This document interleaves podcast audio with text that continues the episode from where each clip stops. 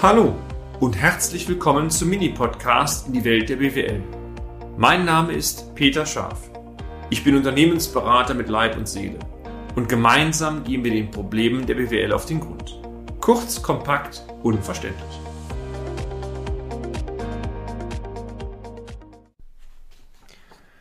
Wissen Sie, ich freue mich wieder, dass Sie dabei sind und je öfter man die Blogs macht, man fängt ja irgendwann an mit dem ersten Beitrag und dem ersten Podcast und so langsam freut man sich über Zuschriften, über Rücksendungen und wenn man dann so mal zu hören bekommt, hör mal, deine Stories sind spannender als jeder Krimi, dann macht es Spaß, weiter zu berichten. Heute möchte ich das Thema Kommunikation wieder aufgreifen. Ich habe von einem Fall berichtet, der Schwierigkeiten hatte von einer Betriebsversammlung. Und Ziel der Betriebsversammlung war es jetzt, den Damen und Herren klar zu erklären, wie die Situation ist um dann mal zu gucken, wie die Belegschaft reagiert. Und das ist ja ganz entscheidend, um am Ende einen Restrukturierungskurs noch hinzubekommen. Der Ball lag bei mir, die Geschäftsführung hat einleitende Worte äh, gesagt und hat nach fünf Minuten den Ball direkt zu mir geschmissen, scharf informiert die Belegschaft, weil man merkte, die Damen und Herren haben der Geschäftsführung sowieso nicht mehr zugehört. Man hat einfach Vertrauen bereits verspielt gehabt. Kann ich soweit auch verstehen. Ich stellte also kurz die wirtschaftliche Situation dar und argumentierte natürlich auch, dass es durchaus Perspektiven und Potenziale gibt, die im Unternehmen da sind. Wir kamen dann auf das Thema Liquidität zu sprechen. Das war insoweit sehr wichtig, weil die Löhne ja nicht bezahlt worden sind. Also die Leute hatten ein Anspruchsgehalt, das Unternehmen konnte aber nicht zahlen. Die Mitarbeiter, und das ist übrigens auch bei vielen Unternehmen gleich, waren bereits hervorragend über die Liquiditätssituation informiert, denn wenn der Mitarbeiter vor Ort kein Material mehr erhält vom Lieferanten, ist ja klar, muss ja Grund geben. Das heißt, und das unterschätzen auch viele Geschäftsführer, Geschäftsführerinnen, die Leute merken es durch Reaktionen der Kunden, durch Reaktionen der Lieferanten, durch die Anzahl der Bankenanrufe, die sie kriegen, ob es eng ist oder nicht. Also auf gut Deutsch, die wussten, dass die Lieferantenkontingente dicht waren. Die waren perfekt informiert. Und dieser, dieser Effekt war völlig unterschätzt worden.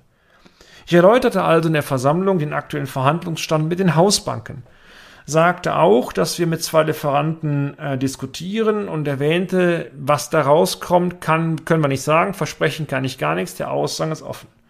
Natürlich, auch das war eine klare Aussage von mir. Chancen bestehen durchaus darauf, Liquiditätspotenziale zu erschließen, beispielsweise indem die Hausbank die Konkurrentlinie doch noch erhöht. Aber ähm, es war eine Chance, sicher, das habe ich mehrfach betont, war gar nichts. Ich sprach auch das Thema Lohnrückstände an, erwähnte natürlich, dass die Löhne letztendlich durch das Insolvenzausfallgeld abgesichert sind, aber mir war schon klar, dass die Mitarbeiter, die ja teilweise, je nachdem, welche Mitarbeiter sie haben, auch nicht, ich sag mal, Spitzenverdiener sind, auf, auf ihren Lohn angewiesen sind. Und wenn der dann nicht kommt oder einen Monat später, dann gibt's privat ganz dicke Probleme, weil Finanzierung nicht bezahlt werden können, die Miete nicht bezahlt werden kann und so weiter. Mir war das völlig klar. Ich beendete meine Ausführungen mehr oder minder wörtlich mit folgenden Worten. Es besteht aus meiner Sicht eine begründete Hoffnung darauf, die kurzfristig Rückstände zu begleichen und damit auch mit den Gläubigern eine, eine Vereinbarung zu treten, was auch bedeutet, dass die Löhne bezahlt werden. Garantien hierfür kann ich nicht geben und ich bin ganz ehrlich, Ihre Geschäftsführung kann die auch nicht geben. Ich habe also daher, meine Damen und Herren, volles Verständnis dafür, wenn Sie morgen nicht mehr zur Arbeit erscheinen. Denn Ihre finanzielle Situation ist mir mehr als bewusst. Den Lohn nicht zu erhalten hat im konkreten Fall nichts damit zu tun, dass Ihr Arbeitgeber nicht will. Leider hat es nur etwas damit zu tun, was das leider. Er kann nicht. Das ist ein Unterschied meiner Ansicht nach. Eines möchte ich nochmal ganz klar Ihnen sagen, und das waren wörtlich meine Aussagen. Wenn morgen ein großer Teil von Ihnen nicht mehr zur Arbeit kommt, dann kann ich das persönlich absolut nachvollziehen. Die Leistung hat das Geld nicht. Die Chance aber, das Unternehmen noch zu restrukturieren, diese Chance wäre damit endgültig vertan und die Arbeitsplätze auch endgültig futsch. Die Entscheidung kann Ihnen keiner abnehmen, die Entscheidung liegt ganz alleine bei Ihnen. Und wie war, das ist ja die spannende Frage, für Sie nun die Reaktion der Mitarbeiter, Mitarbeiter, weil offener kann man das Thema gar nicht ansprechen. Fangen wir zunächst mal mit der Geschäftsführung an. Was glauben Sie, wie die reagiert hat? Der Geschäftsführer stand neben mir, der Blick ging auf den Boden. Also der Blick wurde überhaupt nicht Richtung Belegschaft äh, gesetzt, geschweige denn in meine Richtung.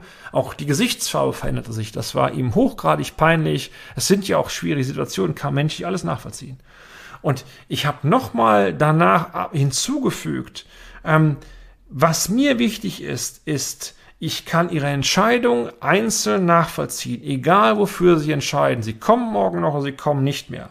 Ähm, den Ball letztendlich, der liegt letztendlich in Ihren Händen. Sie können damit noch versuchen, ein Tor zu schießen oder Sie lassen. Und Bitte nehmen Sie mir ab, meine Damen und Herren. Es war mucksmäuschenstill. Sie konnten die berühmte Stecknadel ähm, fallen hören in dem Saal. Also am Anfang war ein Riesenrauschen und Buhrufen. Keiner hat sich geräuspert, nichts. Er ist selbst in der Kirche, sofern Sie gläubig sind, fast schon laut gehen. Es war mucksmäuschenstill. Ja, jetzt kommt die spannende Frage. Und das, die Frage haben wir uns auch gestellt. Einen Tag später, morgens war Arbeitsbeginn für die meisten um 7 Uhr. Wie viel kommen denn jetzt noch? Also auf gut Deutsch, was das? Hat Schaf alle rausgetrieben? Oder hat man vielleicht die Chance, dass doch noch einige entscheiden? Was glauben Sie denn? Na? Ha, Sie merken es vielleicht an meiner Stimme. Wir hatten 35 Damen und Herren beschäftigt. Und am anderen Morgen um 7 Uhr waren von den 35 32 da. Also fast die gesamte Belegschaft ist angekommen. Und ich fand das Wahnsinn. Die Reaktion war ausdrücklich positiv. Und ich bin sicher, man hat mir insbesondere abgenommen, dass meine Worte zwar unbequem waren, sie waren unbefriedigend, ich kann keine Zusage geben, aber sie waren ehrlich. Wenn ihr zu Hause bleibt, habe ich dafür Verständnis. Und wenn ihr kommt, finde ich es klasse, ihr müsst entscheiden. Und die Glaubwürdigkeit, die konnte ich zumindest wiederherstellen und man hat mir die Rolle abgenommen. Und jetzt wird spannend, wie ging es denn weiter? Aber wenn die Leute nicht mehr erschienen wären, dann sind wir uns einig, braucht man gar keinen Restrukturierungskurs mehr anzufangen. Die Geschäftsführung hat übrigens dies zum Anlass genommen, und das möchte ich auch artikulieren, zu, zu, zu reflektieren sagen, es war ein Fehler, vorher vorgegangen zu sein und sinngemäß scharf, du hast recht.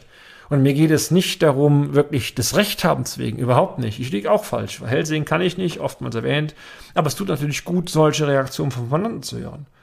Im Nachgang übrigens, wir haben das Unternehmen tatsächlich gedreht bekommen. Oder wie man es formal sagt, restrukturiert bekommen. Die Hausbanken haben nach zehn Verhandlungen den Kapitalbedarf letztmalig noch gestimmt. Die Kreditoren haben sich ähm, bereit erklärt, weiter zu liefern, das waren die Lieferanten, und oben dann noch einen Großteil der Allverbindlichkeiten zu schulden. Und das Quäntchen Glück, das muss man auch sagen, war auch noch da, weil die Leute konnten was, die Belegschaft war letztendlich aus der Not raus top motiviert ähm, und Aufträge kamen auch langsam rein, also wir haben das Ding gedreht bekommen. Dennoch, eins, und da bin ich mir ganz, ganz sicher, wenn wir diese Betriebsversammlung nicht mit der Offenheit geführt hätten, und das hätte auch daneben gehen können, das war mir sehr bewusst, hätte es nicht funktioniert, denn ohne Mitarbeiter, das habe ich mehrfach schon erwähnt, kann kein Unternehmen ähm, überleben. Und ganz wichtig, das Beispiel hier war zwar ein Krisenfall, aber die Grundaussage Offenheit siegt hat nichts mit Krisenfällen zu tun. Daher mein Tipp, unser Tipp, Rhetorische Konsequenzen oder rhetorische Kompetenzen, so muss ich besser sagen, nicht die Konsequenzen, rhetorische Kompetenzen sind wichtig und eine professionelle Rhetorik, auch eine professionelle Kommunikationsstruktur im Unternehmen kann nie schaden. Und wenn die Leute merken, dass sie immer informiert sind, was läuft, in guten wie in schlechten, haben sie auch viel mehr Verständnis dafür für, eine andere, die, für die eine oder andere Maßnahme, die sie sonst nicht ähm, nicht mitgetragen hätten. Also von daher Offenheit aus meiner Ansicht nach siegt oder wie man so flapsig sagt, Lügen haben kurze Beine. Und ich glaube, ein gutes Betriebsklima, wo ein, was durch ein hohes Vertrauen geprägt ist, kann nur hilflich sein für alle Beteiligten. Also es fällt manchmal schwer, sich in die Karten gucken zu lassen. Aber wenn sie eine richtigen Dosis machen, bin ich der festen Überzeugung, können sie am Ende in den meisten Fällen mehr gewinnen wie verlieren. Aber unternehmerisches Leben ist nicht planbar, das Leben ist auch nicht planbar, also Garantien gibt es keine. Ich persönlich habe in meinem Berufsleben, aber auch in meinem Privatleben eigentlich mit der Flanke klare Worte in aller Regel immer gut gefahren, auch wenn es schon mal geknallt hat, vielleicht auch Beziehungen, Geschäftsbeziehungen sich getrennt haben aber es nützt keinen Seiten was am heißen beide rumzureden. Und ich habe für mein Team und für mich immer noch den Anspruch, dass wenn wir Honorar äh, generieren wollen, und ich bin Kaufmann natürlich, und ich möchte Aufträge haben, jedes Unternehmen auch, dann möchte ich einen Mehrwert bieten können. wenn ich glaube, ich kann den Mehrwert nicht mehr bieten, warum auch immer, dann kannst du nur eins sagen, dann hat es keinen Sinn mehr. Und den Sinn meine ich nicht böse, böse meine ich konstruktiv, dann kannst du dir Kunde das Beratungsentgelt auch schenken. Im Rheinland sagt man, man muss auch noch ein gutes Kölsch knalle können. Und ich bin zwar kein Kölsch-Trinker, sondern eher ziehe ich einen schönen Rotwein vor, aber ja, sich im Leben zweimal zu begegnen, ist nichts Schlimmes und am Ende sich in die Augen zu gucken zu können, ist ein ganz hohes Gut. Und das darf nicht alleine über Finanzen gelöst werden. Das ist zumindest meine persönliche Entscheidung oder meine Einstellung, aber Sie werden Ihre eigene Meinung dazu sicherlich haben. Und damit sind wir auch schon am Ende des heutigen Podcasts. Haben wir Ihr Interesse geweckt? Fein. Dann besuchen Sie uns doch einmal auf unserer Homepage unter www.scharf-office.de und schalten Sie auch beim nächsten Mal wieder ein auf eine kleine Reise in die Welt der BWL. Ihr Peter Scharf.